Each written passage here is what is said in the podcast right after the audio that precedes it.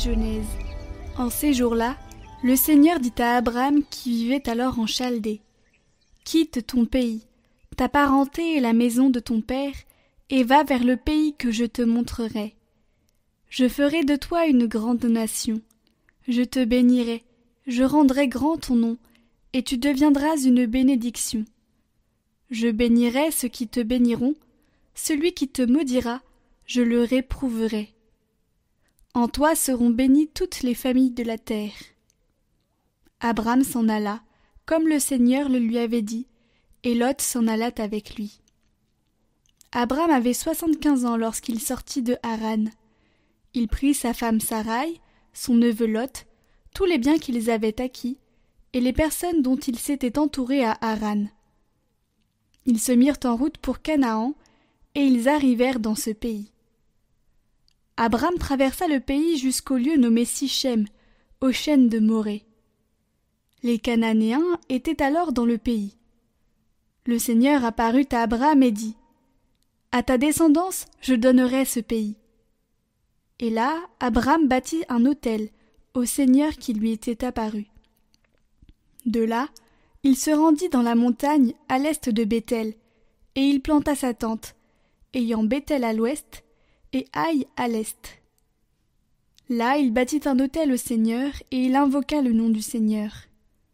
Puis, de campement en campement, Abraham s'en alla vers le Néguev.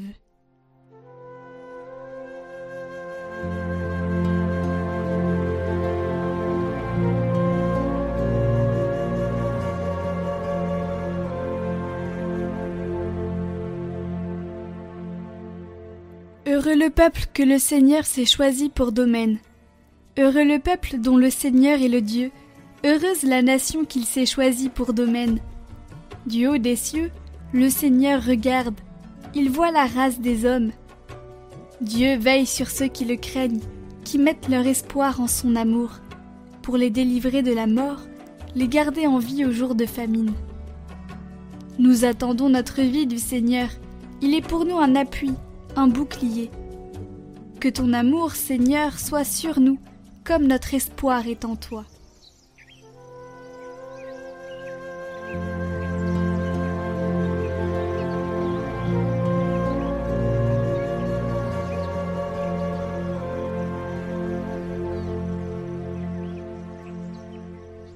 Évangile de Jésus-Christ selon Saint Matthieu. En ce temps-là, Jésus disait à ses disciples ne jugez pas pour ne pas être jugé. De la manière dont vous jugez, vous serez jugé. De la mesure dont vous mesurez, on vous mesurera. Quoi? Tu regardes la paille dans l'œil de ton frère Et la poutre qui est dans ton œil, tu ne la remarques pas? Ou encore, comment vas-tu dire à ton frère?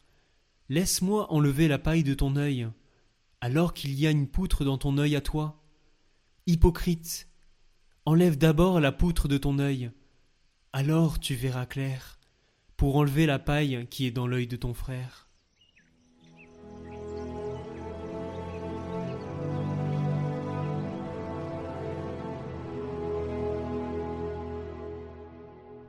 Dieu nous regarde ainsi.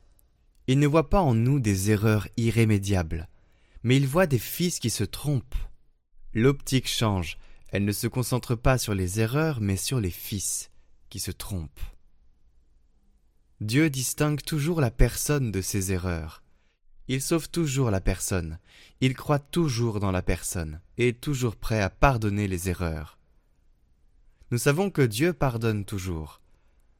Demandons-nous alors quel genre de paroles nous utilisons Des paroles qui expriment l'attention, le respect, la compréhension, la proximité, la compassion, ou bien des paroles qui visent principalement à nous glorifier devant les autres.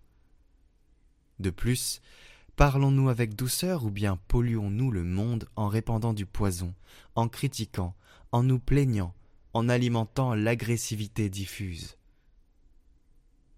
Avec notre langue, nous pouvons aussi alimenter les préjugés et même détruire. Avec la langue, nous pouvons détruire nos frères.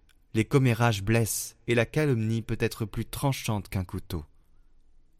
Les paroles que nous utilisons expriment la personne que nous sommes. Mais parfois, nous prêtons peu d'attention à nos paroles et nous les utilisons de façon superficielle. Mais les paroles ont un poids. Elles nous permettent d'exprimer des pensées et des sentiments, de donner voix aux peurs que nous avons et aux projets que nous voulons réaliser, de bénir Dieu et les autres.